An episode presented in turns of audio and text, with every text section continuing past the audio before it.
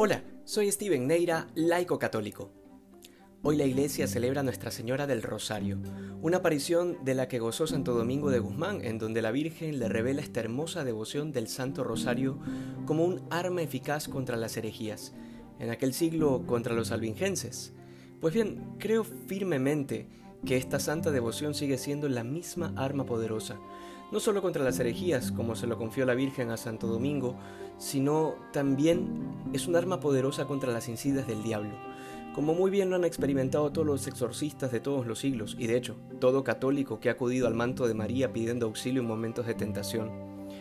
Hoy el Evangelio nos presenta el episodio de la Anunciación del Ángel a la Virgen Santísima, y este episodio está cargado de una muestra de fe única de parte de la Madre de Dios.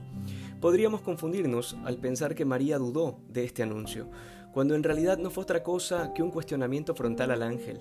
María había hecho una promesa de virginidad que había sido inspirada por Dios en lo profundo de su corazón, de manera que aquello de cómo será esto puesto que no conozco varón no es una simple duda, sino que es una afirmación resuelta de seguir cumpliendo la voluntad de Dios, porque Dios no se puede contradecir. Dios no puede inspirar una cosa y luego pedir aquello que va en contra de esa misma cosa. María, en efecto, es la mujer de la fe, que una vez que el ángel le ha esclarecido cómo habrá de cumplirse la encarnación sin detrimento de su virginidad, pues entonces se muestra abiertamente como la esclava del Señor, como lo que siempre ha sido, como aquello para lo que ha nacido.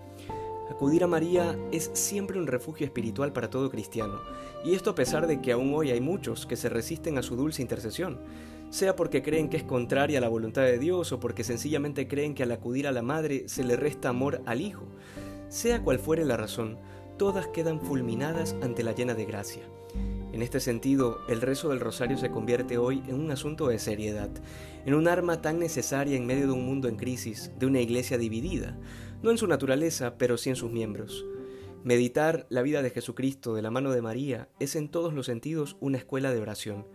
Y si nos dejamos llevar por las gracias que Dios nos concede a través de María en el rezo del rosario, el puerto seguro será siempre la persona de Jesús. No hay otro camino, no hay otra verdad y no hay otra vida. Que hoy seamos más santos que ayer.